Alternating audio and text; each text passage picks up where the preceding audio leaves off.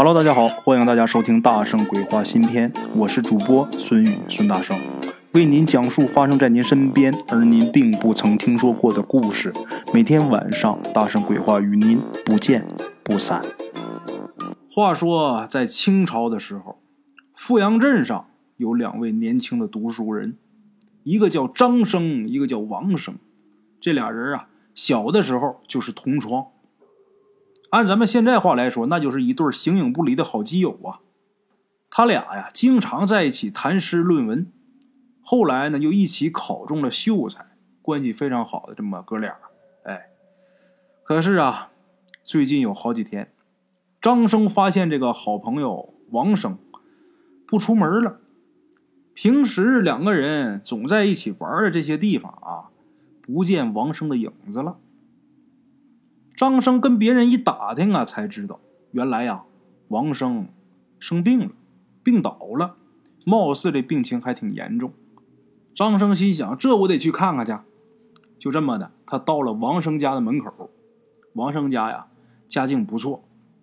哎，王生父亲没有了，跟老母亲两个人过日子。但是啊，父亲去世之前，家底留的挺厚。到这儿来了，张生是抬手敲门。手刚搭在门上，结果发现这门是虚掩的。这一敲啊，门就开了点张生呢，没客气，推门就进了院子。那么说，怎么一点规矩没有啊？推门就进？第一呀，他俩是好朋友；再者说啊，这王生他没老婆，家里边没有女眷，就一老太太，王生他母亲。所以说，张生啊就没客气，没拘礼，直接推门就进了。进去之后，在院子里边瞅了瞅。发现堂屋这个门呐是开着的，张生呢就直接走进去了。可是这一只脚啊刚迈进门槛儿，张生就看见屋子正中间站着一个人。这人好像没发现张生进来啊，这人这会儿啊眼睛就一直盯着王生家这桌子上那祖宗牌位，嘴里边呢似乎也是嘀嘀咕咕在嘀咕什么，声音不大。张生也听不清楚他说什么呢。张生没言声，仔细看这个人。这人呢，长得个子挺高，高个儿，一身的粗布麻衣。这个身板呢，肩宽背厚，看这样子不像是读书人。张生就心想啊，王生他是个读书人呐，跟自己一样啊。平时来他家的都是一些文人墨客，可是今天这位。这是干嘛的呀？张生再往下看的时候，发现这人不对劲儿了。怎么的？因为这个人的腰往下，就打腰往下越来越淡，越来越淡，等到了脚就完全看不见了。这个人没有脚，是飘着的。张生心想：糟了，我这是大白天见鬼了呀！再一想，这是王生家呀。王生病了，他家屋子里边站着一个鬼。难道说这王生，他这是凶多吉少吗？哎呀，哎呀呀呀，那那那那我怎么办呢？张生心里边着急，心里边想怎么办呢？不知道如何应对。过了能有片刻的功夫，张生终于是鼓起勇气，咳嗽两声，啊。咳 咳假装是清了清嗓子，他这一咳嗽，这个鬼呀才发现他自己身后有人，于是这个人是慢慢的转过身来。这时候张生的心呐都快蹦出来了，可是当四目相对的时候，张生啊才把他原来揪着的心放下一半了。怎么回事？张生一开始以为呀。这人一转过来呀，那肯定是一个青面獠牙的恶鬼啊！结果他发现不是，原来这个鬼的样子长得跟普通人没什么两样的，而且这个人的面容还挺憨厚的，不像张生一开始想的青面獠牙，也不是大长舌头、大黑脸、大白脸，都不是，跟普通人呐一样。哎呦，心放下了。张生平复一下心情，抱拳施礼。张生说呀：“敢问？”这位兄台，您是这个鬼呀？赶紧也抱拳啊！幸会，幸会，幸会。张生当时有点愣啊。他说幸会，我不能说幸会，这见鬼，跟他说什么幸会啊？张生赶紧接话就说：“呃，请问兄台，来到王生家有何贵干呢？”这鬼听完以后乐了，说：“哎呀，你别跟我拽文了，我也不是什么读书人呐。刚才那个幸会幸会的那个话，也都是跟你们读书人学的。其实啊，我呀就是一个阴差，我是地府一个打散工的。”张生一听啊，哦，原来是阴差。听这个阴差说话，张生一听啊，哦，这是地府的阴差。看这样子，这位阴差还挺好说话的。于是张生再一次的抱拳拱手，又问：“呃，敢问阴差呀？难道我这位朋友王生他看着阴差这个样子是个直脾气？”没等张生说完，他就把话给抢过来了。这个张生不是说，难道我这朋友王生他？这阴差赶紧把话接过来，可不吗？啊，这不这个王生生病了吗？马上就要死了啊！我平时啊就负责一个什么勾魂啊，给发个通知之类的。哎，这我不就来了吗？一听这话，张生赶紧问：“那这么说，王生今天他就要死了？”呃，也不是，不是，不是今天，大概是明天中午吧。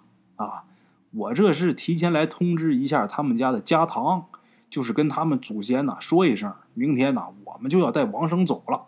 哎，这个阴差说话很直爽。张生一听说，这阴差还挺讲道理的哈。那既然讲理的话，那我就跟他讲讲吧。再一次抱拳拱手就说呀：“这位阴差大哥呀。”王生啊，是我的朋友，我姓张，我叫张生。啊，王生他呀，到现在都没成家呢，更别提他们王家的香火了。再者呀，王生上有老母啊。阴差大哥，你说他要是死了，他这老母亲谁来赡养啊？这位阴差大哥呀，您看呐，您能不能通融一下，至少让王生他考个功名，或者说有个后代以后。再带他走啊！这个阴差呀，听到这儿啊，脑袋晃得跟拨浪鼓似的！哎，那不行，不行，不行，不行！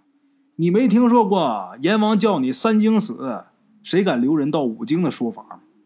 再者说，我就是一个小小的阴差，我过来只不过是通知一下他们家的家堂，至于说其他什么，那我也不知道啊，我也管不了。张生一听啊。越来越觉得呀，这里边有戏。于是啊，张生又说：“这位阴差大哥，我这朋友王生啊，他这人呢，学问也好，人这个人性也好，他一心想着报效国家、赡养老母。您说他要是就这么就死了的话，他最后还得落了一个不忠不孝之名啊！哎，阴差大哥，救人一命可胜造七级浮屠啊！”您呐，想办法帮忙缓一缓吧。听张生这么说呀，这个阴差呀也是面露难色，考虑了一会儿啊，就说：“哎呀，你们这个读书人呐，真是能说呀！哎呀，得了，讲道理我也肯定我也讲不过你。明天午时啊，明天午时。”明天午时，我跟阴间两个鬼差一起过来锁王生的魂儿。你呢？我给你出个主意吧。明天呢，你摆上一桌酒席。因为这阴间的鬼呀，他都是没吃没喝，挺苦的。他要是看着酒席呀，就什么都忘了。嗯，你记着啊，明天呢，只要你这个院子里边刮起旋风。你就把他们往屋里请，酒菜呢，你慢慢上。哎，等过了午时三刻，误了时辰，王生这命啊就保住了，他以后就还能活。当然啊，这也是要看王生的造化啊。得了，我就能说这么多，我走了。说完以后啊，这位阴差就抱拳拱手，然后就消失了。等这个阴差走后啊，张生赶紧是进里屋，告诉王生的老母亲，把这事情原原委委啊跟王生他老娘说了一遍，费了血劲了。王生他老母亲耳朵有点背，这张生这个喊呐，最后反正总算是说明白了。王生老母亲一听啊，那为了救自己儿子，照做呀，赶紧准备吃的喝的啊，头天就下午就赶紧准备。就这么，简短截说，到了第二天午时，张生跟王生的老母亲把这些酒菜都准备好了。准备好之后，眼睛就盯着这个院子里边。午时一到，忽然间这院子里边就起了一股旋风。张生赶紧走出房门迎接呀。张生啊，弓着腰就说：“三位来了，里边请。哎，酒菜呀。”已经给你们准备好了，这是专门给三位接风洗尘的。说到这儿啊，王生的老母亲呢，在后面就开始上菜了。这老太太她倒是没听着啊，但是看张生那架势，这是来了啊！做好的菜是一盘一盘的往上端，好不容易呀，是熬到了五十三克。五十三克，其实。锁王生的那个时辰就已经过了，这时候啊，酒菜就可以停了，不上了。啊，一看时辰到了，张生说：“好了啊，今天呢，咱们这个酒席啊到此结束啊，三位慢走，以后咱们有缘再聚，三位走好啊。”然后就感觉一股旋风从这屋里就出去了。等这个旋风消失以后啊。也怪，真奇怪。等于是这边酒席刚散，没一会儿，躺床上的王生啊就下了床了。除了这个身体呀有点虚以外，也看不出来别的病了。这太神奇了！哎呀，起来了，赶紧吃饭吧。这个后厨啊还有几盘没上的菜，他们这个菜准备的是比较充足啊，就怕不够用。把这菜热了热，拿出来，王生一吃，喝点温水，这人精神头就有了，真神奇。简短杰说，转眼一个月时间过去了，这天晚上啊，张生在家里边正睡觉，正睡着觉，就看那个高个的阴差啊，就到他梦里来了。张生赶紧问呐：“阴差大哥，您来了，我那朋友王生，他活了呀。”哎呦，上次，多亏您指点呐。张生这么说，没成想这阴差呀，愁眉苦脸的。这阴差说呀：“哎呀，我说呀，张生啊，你就别说了。我以为你们读书人这脑子都挺灵光的，可你咋那么笨呢？你真是个死脑筋呢！我告诉你，我们是三个一起来的。”但是你肉眼凡胎你是看不见的呀，你怎么还能说三位往里边请呢？刚开始啊，那俩阴差呀没反应过来，这不，昨天呢他俩琢磨过味儿来了，就把我给告了。结果啊，这阎王老子打了我四十大板呢！你看我这屁股都给我打开花了呀！张生一听，哎呀，可不嘛，我怎么把这茬给忘了呀？我一说三位里边请，就等于把这阴差给卖了呀！哎呦，我真是该死该死！哎，我说漏嘴了。哎呀，我漏嘴了，那怎么办呢？这个事儿啊，这阴差说呀：“张生啊，事到如今呐，也别埋怨谁了。其实呢，我呀，我虽然是阴差，但是我不是一个死人，我是一个活人。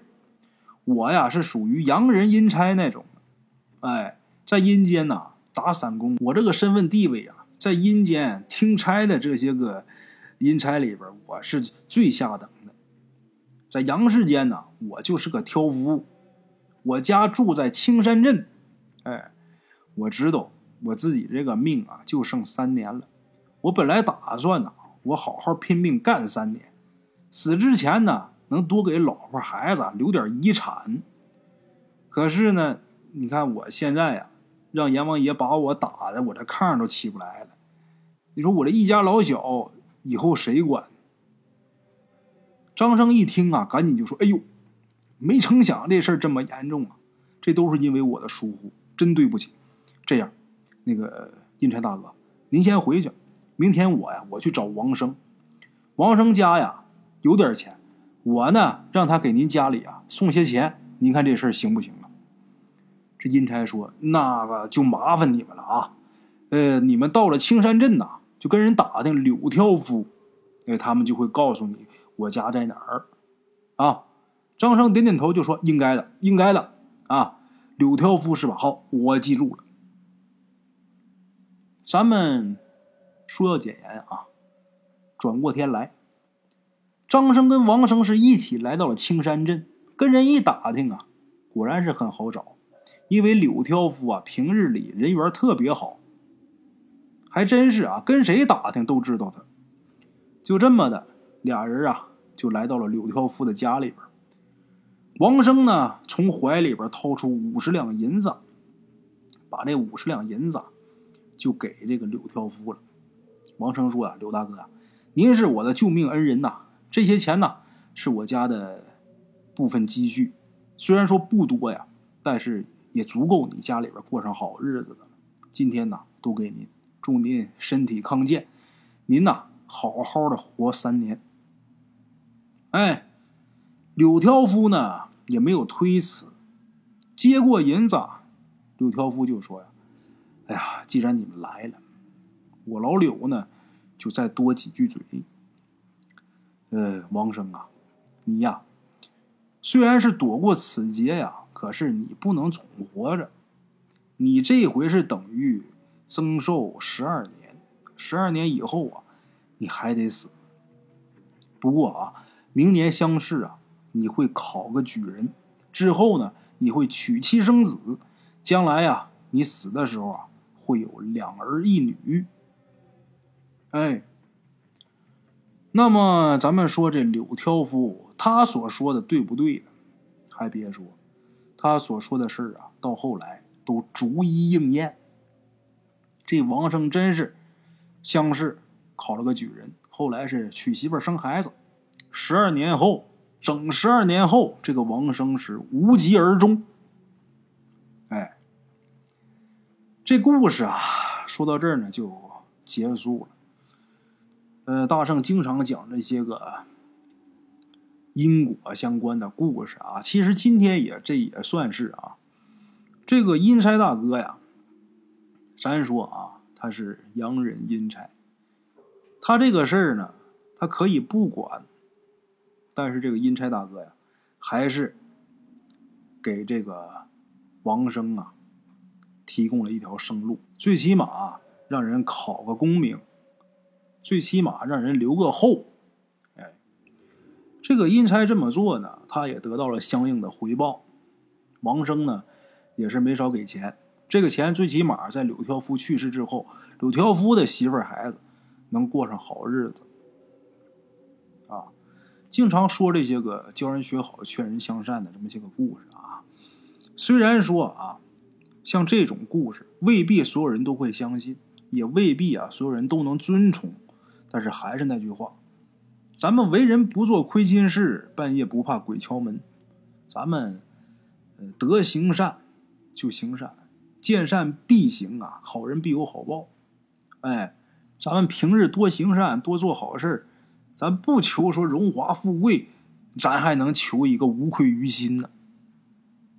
它到底儿还是好事啊，好了啊，各位老铁们，今儿这故事啊，大圣就给大伙说到这儿啊。明天同一时间，大圣鬼话不见不散啊。